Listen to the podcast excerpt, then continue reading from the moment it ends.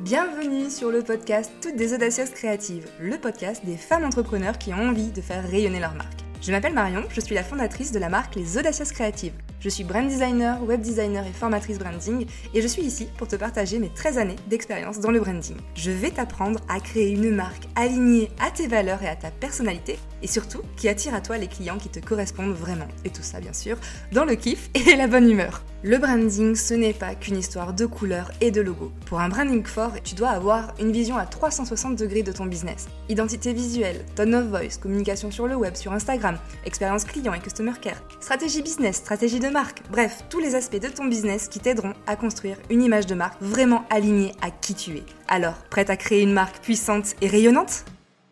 Et bonjour chère audacieux créative, j'espère que tu vas bien. Je t'accueille aujourd'hui pour un épisode un peu particulier puisque euh, j'ai décidé de plutôt faire euh, un épisode coulisses. On arrive à la fin du mois de juin, donc six mois se sont écoulés cette année et j'avais envie de faire une rétrospective de ce qui s'est passé euh, dans mon business, peut-être aussi un peu niveau perso parce que forcément c'est lié quand on est entrepreneur.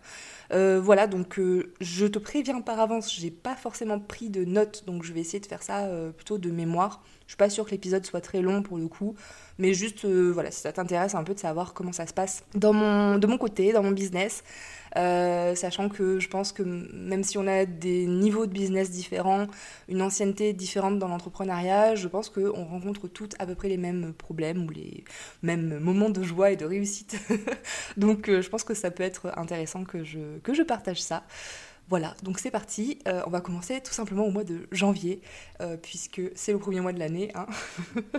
et euh, bah alors moi, le mois de janvier, c'est un peu particulier pour moi chaque année, parce que c'est pas forcément le mois où je rentre le plus de chiffres d'affaires. C'est toujours un mois assez calme.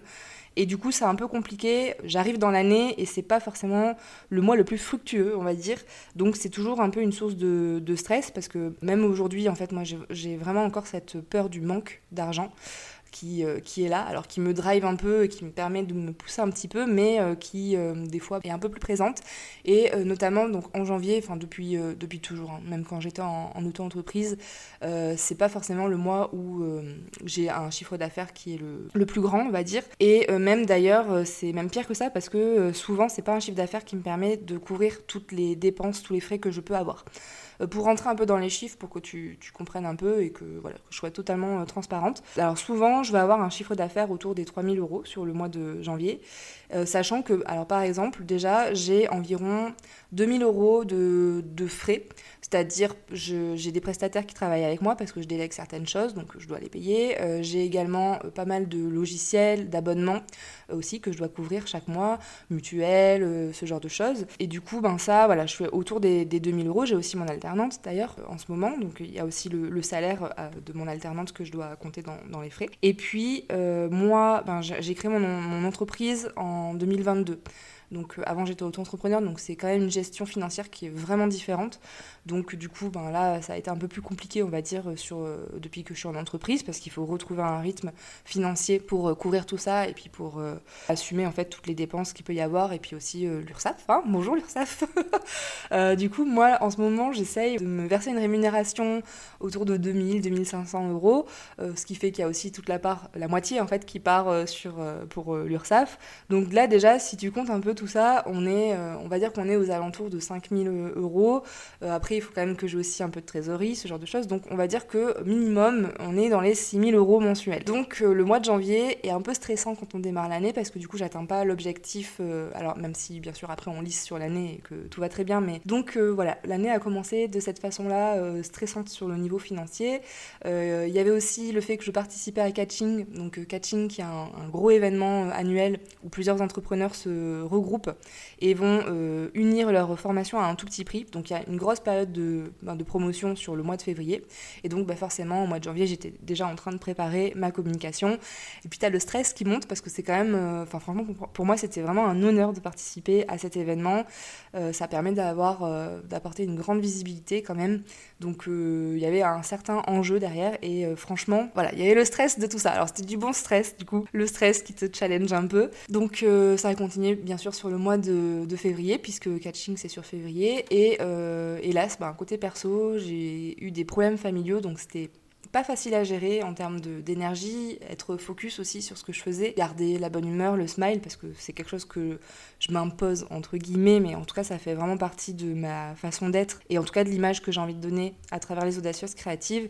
Et c'est pas toujours facile, surtout quand on a des, soucis euh, personnels. Donc euh, il y avait le stress de catching, il y avait tout ça, donc c'était un peu compliqué. J'ai pris du retard aussi dans les, projets clients, donc euh, ça, ça a ajouté encore à, cette, à ce stress. Dans les points positifs quand même, du coup, à ce moment-là, j'ai décidé de, commencer un nouvel accompagnement avec une consultante business pour m'aider un peu à revoir ma stratégie de vente, pour un peu m'aider aussi à revoir un peu le marketing, etc. et à travailler un peu plus en profondeur sur mon business sachant que j'avais été accompagnée pendant plusieurs mois par euh, une autre consultante pour vraiment optimiser toute mon organisation interne, optimiser mes process et optimiser notamment euh, tout ce qui concerne la prestation euh, client. Parce que donc du coup je, je suis prestataire de services à la base quand même et je crée des identités visuelles et des sites internet. Et du coup, voilà, on a vraiment amélioré toute cette partie-là. Donc là, sur le début de l'année 2023, j'ai décidé d'aller plus sur la stratégie commerciale parce que j'ai pas mal de projets, j'ai pas mal d'idées et du coup le but c'était de que, tout soit clean, que tout soit clair et je préférais voilà, je préférais le faire euh, au début de la création de mon entreprise parce que comme je le dis, je le répète encore, c'est vrai que je sais pas, j'avais l'impression de pas faire face au même challenge et en tout cas, j'avais pas la même peur quand j'étais auto-entrepreneur. Donc je pense aussi, enfin j'ai vraiment aussi cette année fait un gros travail euh, mindset par rapport à tout ça. Le catching m'y a aidé, les accompagnements que j'ai fait m'y ont aidé.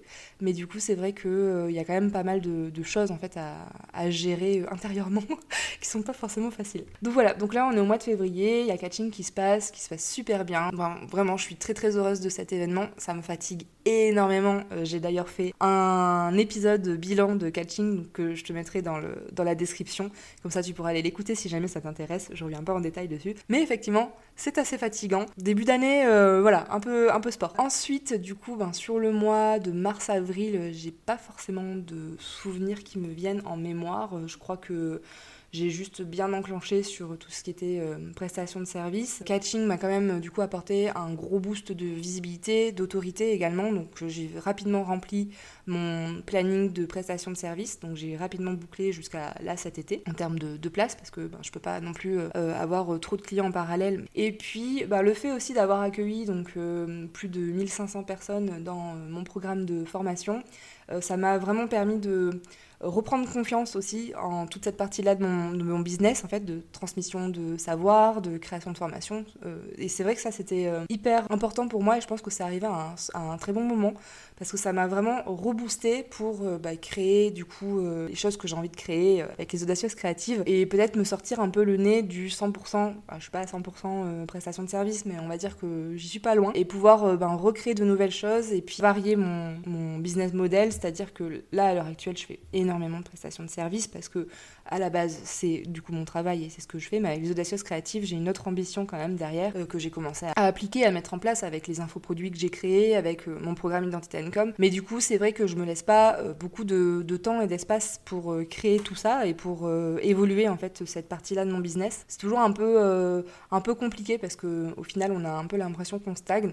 Il y a forcément en fait enfin je, je pense que tout le monde enfin j'ai l'impression que tout le monde passe par là. Après je veux pas du tout faire de, de généralité mais j'ai l'impression que quand on est prestataire de service, il y a quand même un moment où euh, bah, on a envie d'arrêter. Enfin, c'est pas. Moi, j'ai pas du tout envie d'arrêter de travailler euh, pour les autres parce que vraiment, c'est hyper euh, important pour nourrir ma créativité, ma valeur de, de l'humain, du partage. Donc, j'adore ça, créer des identités pour mes clientes et des sites internet. Donc, je ne veux pas arrêter en fait. Je veux vraiment pas pivoter mon business model et faire que de la formation ou de l'accompagnement ou de la création de produits, d'infoproduits. J'ai vraiment envie de garder cette partie de prestation de service. Mais par contre, c'est vrai que je, pense que c'est assez universel, mais il y a un moment où tu as quand même envie de pouvoir un peu te recentrer sur ton business à toi et de, développer tes idées à toi. En tout cas, quand on est entrepreneur, franchement, je pense que c'est un, passage obligatoire, je sais pas. Tu pourras venir en discuter avec moi si jamais tu es pas d'accord. Mais j'ai un petit peu l'impression, parce que c'est ce que je vois un peu partout, et à un moment, en fait, tu as envie voilà, de plus être que 100% dans la prestation de service. Il y a des personnes qui vont complètement pivoter, et il y en a peut-être comme moi qui vont juste essayer d'implémenter euh, d'autres types de services et de, de, produits, en fait, dans leur business. Moi, je suis vraiment dedans tout ça, mais j'ai pas non plus envie d'abandonner la prestation de service puis clairement, euh, voilà, en toute transparence, c'est vraiment ça qui me rapporte 80% de mon chiffre d'affaires, donc je peux pas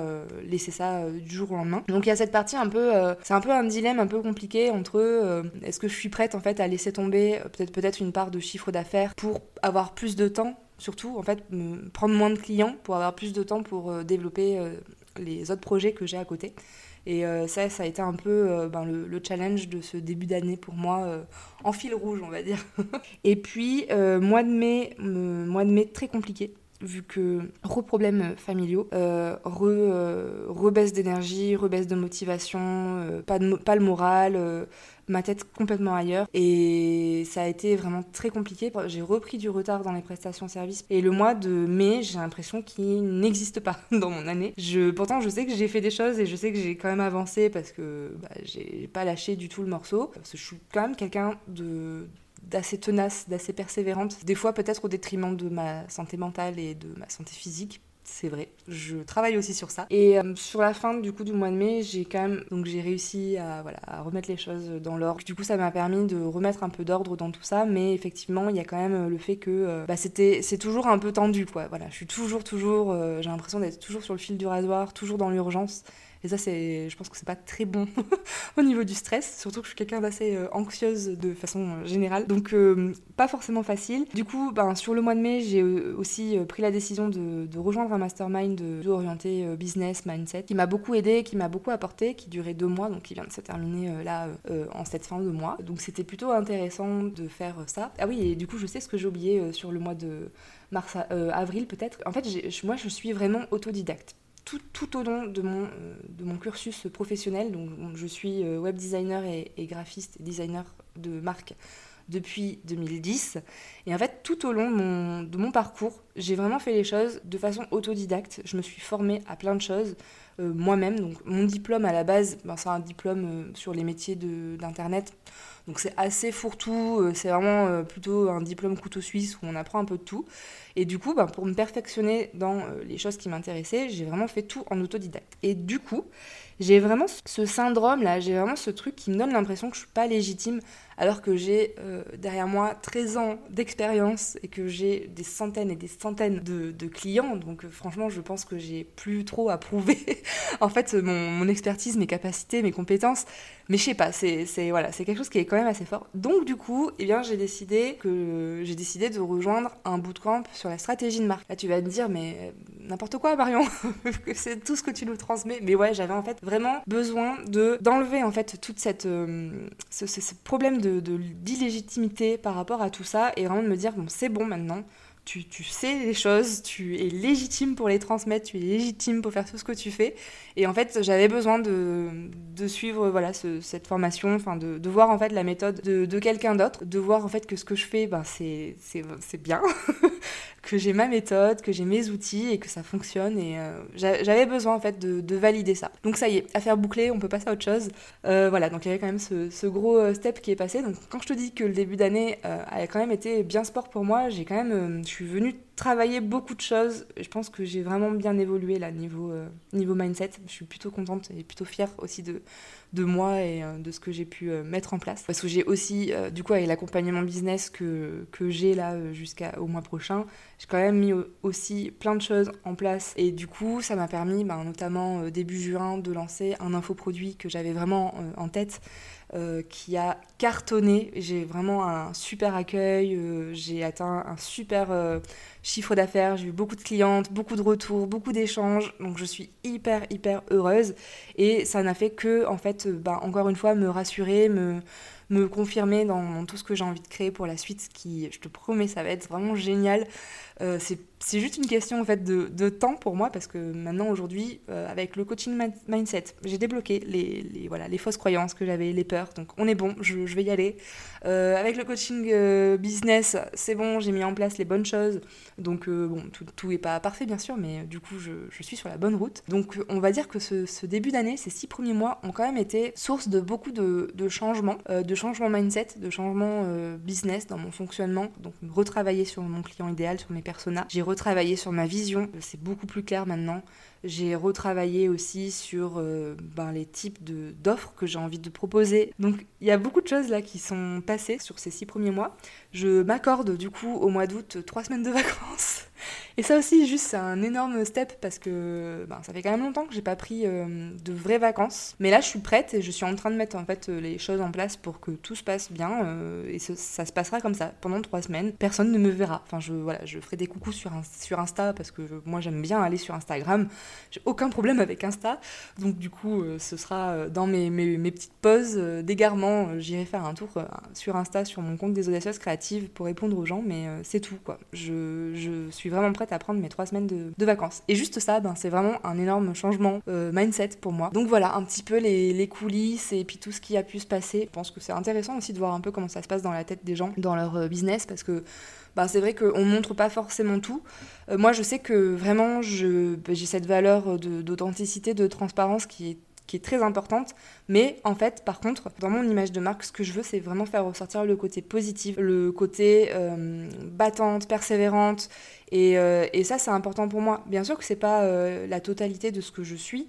Bien évidemment que, tu le vois bien, j'ai quand même traversé des moments pas très faciles en ce début d'année et je l'ai pas forcément montré. C'est important en fait de, pour moi, de, de, vraiment mettre en avant cette image positive, même si euh, j'ai pu partager en story ou voilà, j'ai pu partager dans des contenus euh, les choses difficiles que, que je traverse avec mon business. Mais en fait, c'est quand même pas, si facile que ça de garder cette image-là, parce qu'une image de marque, c'est notre marque en fait. C'est vraiment euh, la, la partie euh, qu'on montre, c'est qu'un bout en fait de la personne qui a derrière. S'il y a un conseil que je peux te donner euh, par rapport à ça, c'est effectivement que pour ton image de marque, tu as choisi certains aspects, certaines choses à montrer pour créer cette personnalité de, ta marque.